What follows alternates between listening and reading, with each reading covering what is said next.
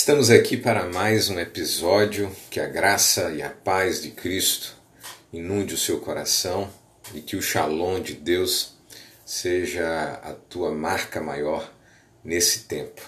Hoje eu gostaria de falar sobre algo que está lá em Judas capítulo 12, sobre as árvores em plena estação dos frutos.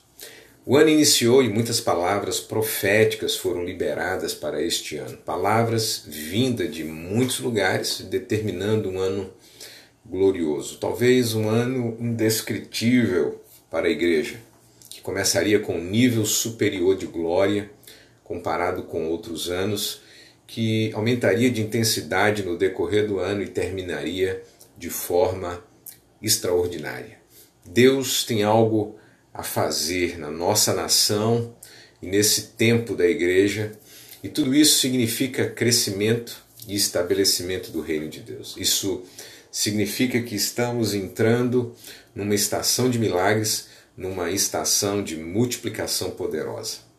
Por isso, esse ano não deixa de ser um tempo de colheita, a estação dos frutos. A Bíblia nos ensina que os frutos devem ser colhidos na hora certa. Em Marcos capítulo 4, no verso 29, está escrito assim: E quando o fruto já está maduro, logo se lhe mete a foice, porque é chegada a ceifa. Estas diretrizes nos levarão a um grande desafio. Estamos no momento de mostrarmos realmente que somos discípulos do Senhor e através desta colheita de frutos o seu nome será finalmente glorificado nessa terra. João, capítulo 15, no verso 8, diz assim que nisto é glorificado meu Pai, em que deis muito fruto e assim vos tornareis meus discípulos. Essa é a expectativa do Pai para com a tua vida, que você dê muito fruto e se torne discípulo dele. Deus nos escolheu para darmos fruto existimos para frutificarmos. Deus não nos escolheu simplesmente para estarmos com Ele, mas sim para dele recebermos a graça e sairmos para frutificar. João 15,16 diz: Não fostes vós que me escolhestes a mim, pelo contrário, eu vos escolhi a vós outros e vos designei para que vades e deis fruto, e o vosso fruto permaneça a fim de que tudo quanto pedirdes ao Pai em meu nome, ele te conceda. Em Romanos 7, 4, diz assim: Assim, meus irmãos, também vós morrestes relativamente à lei por meio do corpo de Cristo, para pertencerdes a outro, a saber, aquele que ressuscitou dentre os mortos, a fim de que frutifiquemos para Deus. A expectativa é que você apresente muito fruto na sua prestação de contas. Quando Jesus vem ao nosso encontro, ele espera que tenhamos muito fruto, mesmo fora do tempo. Acontece que tem gente querendo dar fruto apenas no tempo oportuno. A questão é que nem eu nem você sabemos quando ele vai passar. A Escritura diz que certa vez, cedo de manhã, ao voltar para a cidade, ele teve fome e vendo uma figueira à beira do caminho, aproximou-se dela, e não tendo achado senão folhas, disse-lhe: Nunca mais nasça fruto de ti. E a figueira simplesmente secou imediatamente. Veja, a Escritura também diz que todo ramo que estando em mim não der fruto, ele o corta, e todo o que dá fruto ele limpa para que produza mais fruto ainda. O apóstolo Paulo se interessava apenas em uma coisa nos seus discípulos: é que produzissem frutos. Assim com Jesus e o apóstolo Paulo, o que os líderes devem buscar em seus discípulos são seus frutos. Filipenses 4,17 diz assim: Não que eu procure o donativo, mas o que realmente interessa é o fruto, que aumente o vosso crédito. Quem não produzir frutos se encontra debaixo de maldição. A função para a qual Deus nos chamou é para produzirmos frutos. Se formos escolhidos e chamados para produzirmos frutos e não fizermos isso, não temos valor nenhum. Estaremos ocupando lugar de forma inútil se fomos escolhidos para fazermos algo.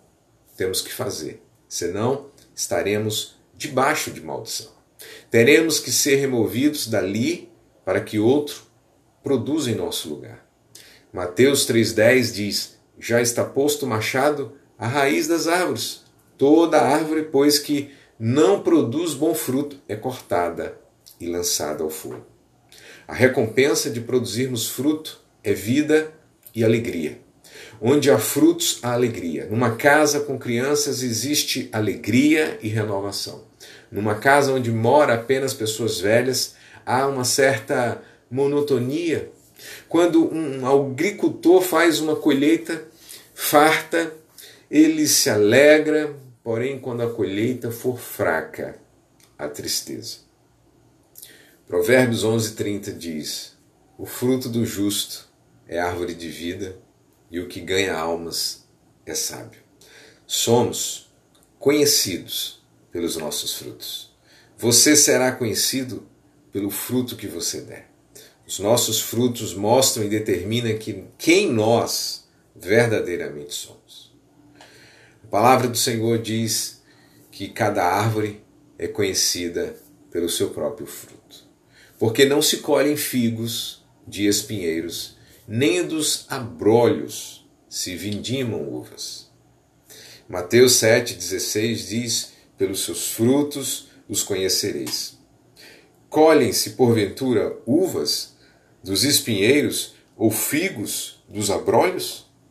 Cada um produz fruto segundo a sua espécie. Geramos aquilo que nós somos. O que você tem gerado?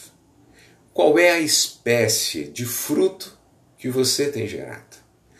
Veja isto que está escrito em Gênesis capítulo 1, no verso 11.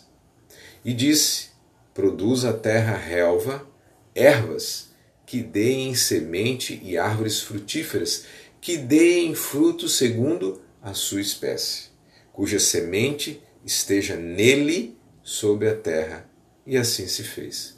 Cada pessoa tem uma semente em si que é capaz de gerar fruto segundo a sua espécie. O que produzimos é a demonstração daquilo que está em nós. O que você produz é aquilo que está dentro de você.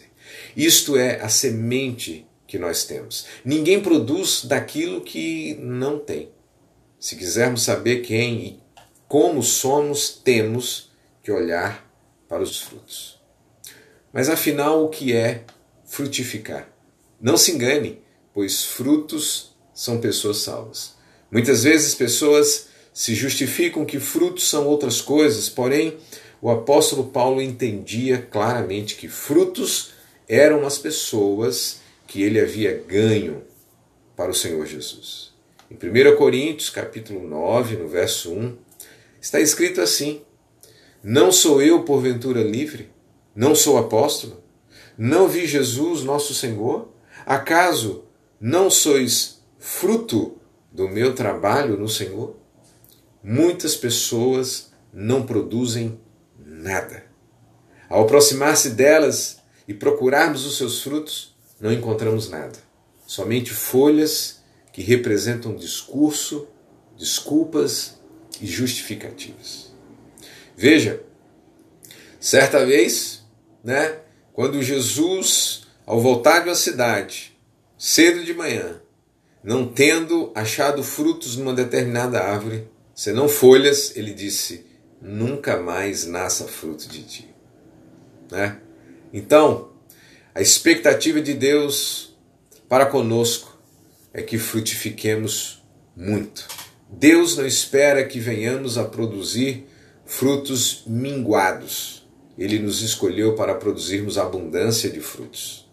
João 12, 24 diz: Em verdade, em verdade vos digo que se o grão de trigo caindo na terra não morrer, fica ele só, mas se morrer, produz muito fruto. João 15, no versos 5 e 8, diz assim: Eu sou a videira, vós os ramos, quem permanece em mim e eu nele, esse dá muito fruto. Porque sem mim nada podeis fazer. Nisto é glorificado meu Pai, em que deis muito fruto e assim vos tornareis meus discípulos. Veja, a característica dos frutos esperados por Deus para nossas vidas. A palavra diz que pelos seus frutos os conhecereis. Colhem-se, porventura, uva, uvas dos espinheiros ou figos dos abrolhos? Não há árvore boa que dê mau fruto, nem tampouco árvore má que dê bom fruto. Cada árvore vai ser conhecida pelo seu próprio fruto. Na estação dos frutos, Deus espera que apresentemos a Ele a colheita. Existe um tempo determinado para produzirmos frutos. Este tempo é a estação mais propícia para produzirmos frutos.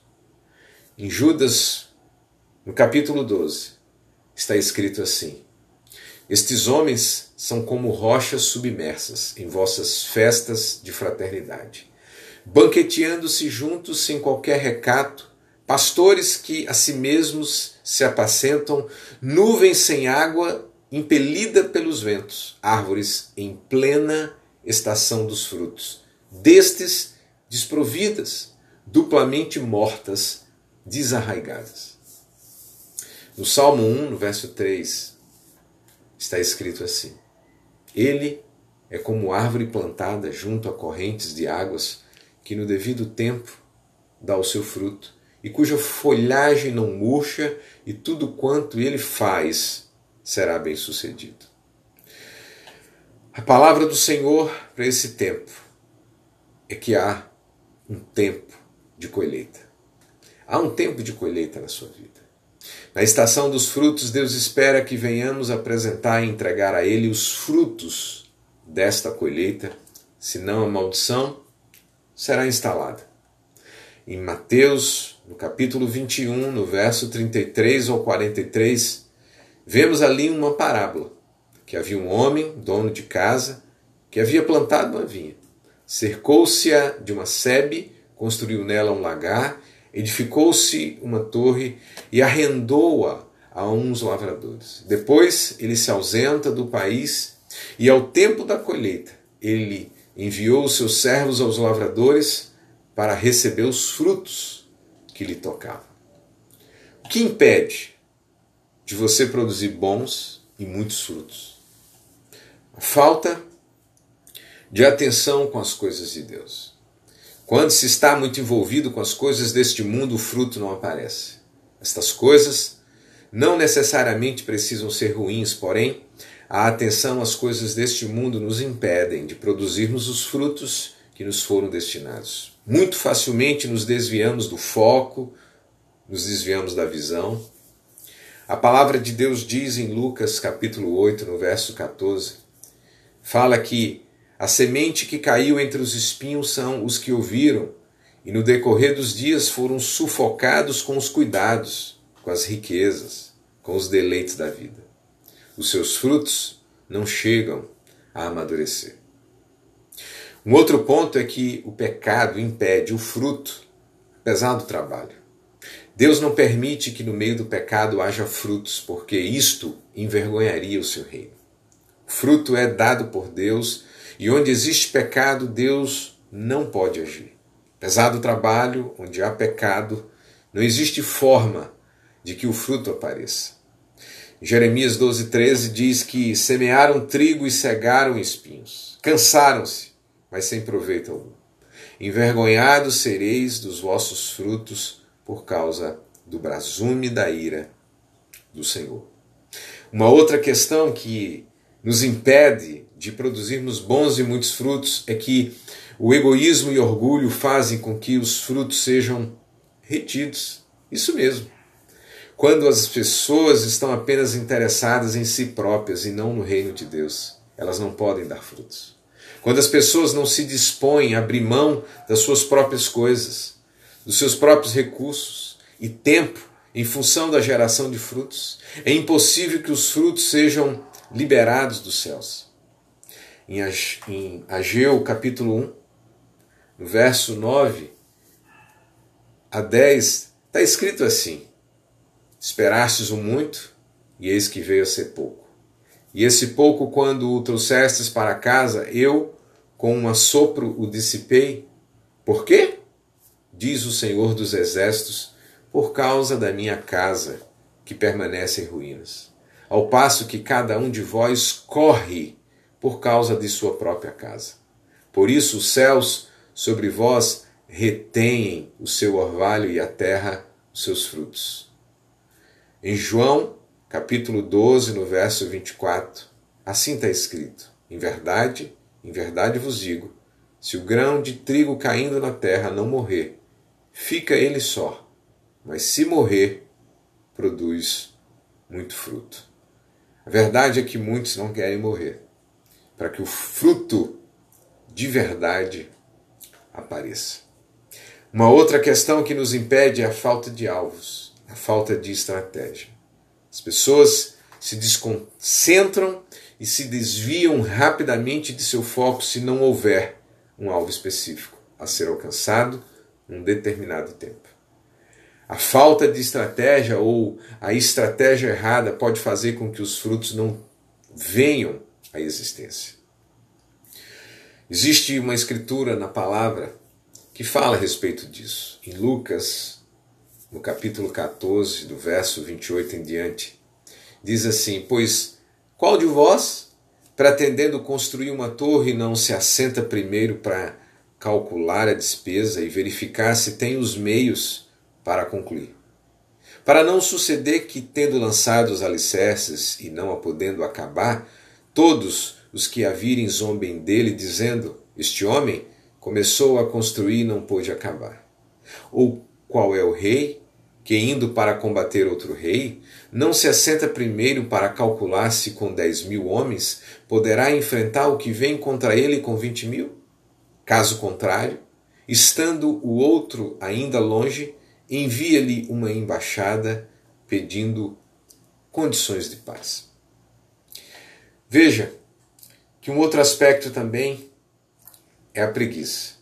As pessoas que não estão dispostas a trabalhar arduamente, elas nunca vão construir um campo propício para a frutificação e o pomar de seus frutos estará destruído e roubado. Provérbios, capítulo 24, verso 30 a 34, tem uma palavra interessante escrita ali. Diz assim: Passei pelo campo do preguiçoso e junto à vinha do homem falto de entendimento, e eis que tudo estava cheio de espinhos, a sua superfície coberta de urtigas e o seu muro de pedra em ruínas. Tendo visto, considerei, vi e recebi a instrução. Um pouco para dormir, um pouco para tosquenejar, um pouco para encruzar os braços em repouso, assim sobrevirá a tua pobreza como um ladrão e a tua necessidade como um homem armado. Veja que, em primeiro ponto, né, existem algumas condições básicas para que os frutos sejam, sejam gerados. Os frutos procedem de Deus e aqueles que produzem bons frutos devem estar intimamente ligados a Ele. Oséias, capítulo 14, no verso 8, diz assim: Ó, ó Efraim, que tenho eu com os ídolos? Eu te ouvirei e cuidarei de ti. Sou como o cipreste verde, de mim procede o teu fruto. Em 2 Coríntios 9,10 também diz: Ora, aquele que dá semente ou que semeia e pão para alimento também suprirá e aumentará a vossa sementeira e multiplicará os frutos da vossa justiça. Noutra escritura, diz que, porque ele é como a árvore plantada junto às águas, que estende as suas raízes para o ribeiro e não receia quando vem o calor, mas a sua folha fica verde e no ano de sequidão não se perturba, nem deixa de dar fruto. São estas as palavras que tratam, né? Veja, nós precisamos nos ater à palavra de Deus. A oração faz com que o fruto germine. Se é Deus quem dá o fruto, temos que fazer com que do céu nos seja dado através da oração. Em Tiago 5,18, assim está escrito: E orou de novo, e o céu deu chuva, e a terra fez germinar seus frutos. Deve-se ter no pensamento que é possível produzir muitos bons frutos, falar isto constantemente e agir de acordo para trazer estes frutos à existência. Você sabe qual é o resumo disto? O resumo disto é fé. Pensar, falar e agir são ingredientes da fé. A fé é que traz à existência os frutos. Se pensarmos que não é possível, se não falarmos positivamente desta geração de frutos continuamente e se não agirmos de acordo, jamais poderemos ver o milagre da geração de muitos frutos. Em Jeremias 6,19 traz algo interessante. Ouve tu, ó terra, eis que eu trarei mal sobre este povo, o próprio fruto dos seus pensamentos, porque não estão atentos às minhas palavras e rejeitam a minha lei. Provérbios 12, 14 diz: Cada um se farta de bem pelo fruto da sua boca, e o que as mãos do homem fizerem ser-lhe-á retribuído. Provérbios 13, 2 diz que do fruto da boca o coração se farta, do que produzem os lábios se satisfaz. A morte e a vida estão no poder da língua. O que bem a utiliza, come do seu fruto. Agir com sabedoria possibilita a geração de frutos. Sem sabedoria estratégica de Deus, você jamais vai alcançar bons frutos. Precisamos estabelecer alvos, agir estrategicamente para produzirmos bons frutos. A sabedoria, porém, lá do alto, é primeiramente pura depois ela é pacífica, ela é indulgente, ela é tratável, ela é plena de misericórdia e de bons frutos, imparcial e também sem fingimento. Devemos plantar em solo fértil para que o fruto venha. Pessoas que não reagem diante do Evangelho ainda não estão no tempo de serem colhidas. Essa terra não é fértil. Ela precisa ser adubada, para produzir o devido fruto. Quantas vezes você vê pessoas que não dão o devido fruto? Pensam inúmeras coisas, ocupadas com inúmeras coisas, mas elas são incapazes de reagirem à palavra do Evangelho. Por mais orientadas que sejam, por mais esclarecidas que sejam, elas ainda não estão no tempo de serem colhidas. Em Mateus 13, 8, diz que uma semente, enfim, caiu em boa terra e deu fruto, a 100, a 60 e a 30 por um. Então, existe uma promessa de frutos para a sua vida. Ageu disse: Não há semente no celeiro. Além disso, a videira, a figueira, a romeira e a oliveira não têm dado os seus frutos. Mas desde este dia vos abençoarei.